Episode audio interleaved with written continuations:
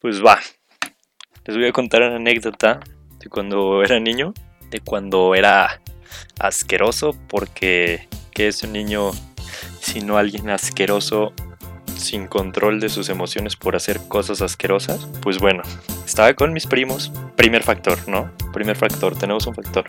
Estaba con mis primos, con muchos fuegos artificiales, muchos cohetes. Pues, you know, this is México. Y también que es un niño mexicano sin pirotecnia, ¿no? Si no tuviste pirotecnia de niño, pues eras un niño que no es mexicano. Lamento decírtelo, si tus papás te hicieron creer que eres mexicano y nunca tronaste un cohete, eh, eres adoptado. Este, lamento ser yo quien te lo diga. Recomiendo que veas bien tus rasgos, analices los de tus papás y si algo no cuadra, definitivamente pues te recomiendo que vayas a la comida italiana a la que iban tus papás de jóvenes y dile, papá, papá, si ves que se saca de pedo, ahí es, felicidades, enigma solucionado. Y bueno, volviendo. Éramos jóvenes con pirotecnia. ¿Qué hacíamos más que explotar cosas al azar?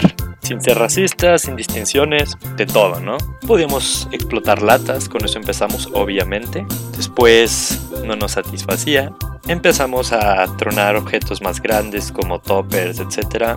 No nos satisfacía. Pensamos, pues necesitamos llenar este vacío, ¿no? Hay algo, hay algo que no me llena, hay algo que, que no me deja ser feliz. Pues le hablamos a mi hermano, pequeño obviamente, le amarramos unos cohetes, nada, no se crean, eso sí no lo hicimos, pero, pero sí empezamos a explotar frijoles. Frijoles sí es muy extraño, pero llenamos vasos de frijoles y los explotábamos. Frijoles puercos para ser precisos, estos que tienen chorizo, chile jalapeño, manteca, tocino, deliciosos, por cierto. No sé por qué los explotábamos. Pero bueno, una vez explotados estos frijoles, lográbamos llenar un poco ese vacío. Pero no se llenaba al máximo, pero sí encontramos una diferencia. Y cuando ya no nos satisfacía tronar estas cosas, pues dijimos que se parece a los frijoles, ¿no? Y sí, lamentablemente es lo que ustedes están pensando. Mi primo dijo, pues, hay una casa abandonada enfrente, ¿no? Yo tengo ganas de cagar y pues la casa está vacía. Pues qué podría salir mal, ¿no? Es un, suena razonable, una buena idea, lógico. Nos encaminamos a la casa abandonada, exploramos los cuartos, vimos el más adecuado, checamos la temperatura, mm, salió en el dedo, por aquí hace un- una buena corriente de aire. Aquí puedes encontrar inspiración, mi hermano. Bájate el pantalón, ¿no?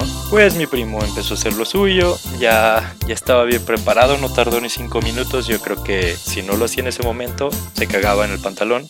Iba muy decidido, es una persona muy decidida. De hecho, le va muy bien hoy en día que es un adulto responsable. Y desde ahí se notaba que iba a ser alguien grande. Acto seguido, nos salimos, empezó a hacer del baño. Unos cuantos sí vieron ese acto de audacia. Los más valerosos, obviamente.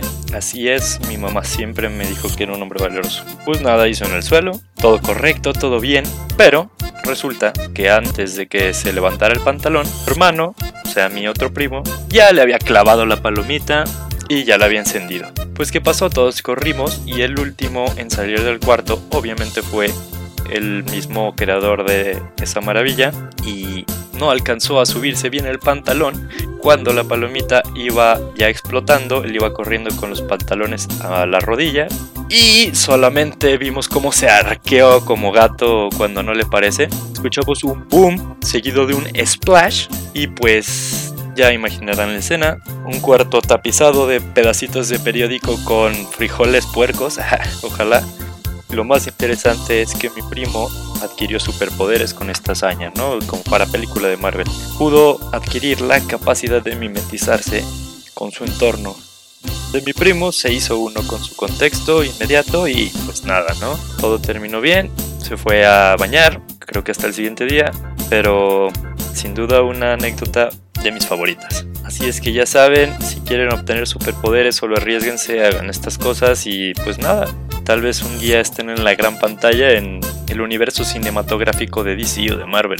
Como mi primo, que le van a hacer ya su película del cacamaleón pronto en la pantalla grande, espérenla diciembre 2023. Espero les haya gustado, este fue Aldo González contando una anécdota de 1200 y espero pues poder seguir contándoles más si les gustó. Ya se la saben, siempre que puedan, hagan su cagadero.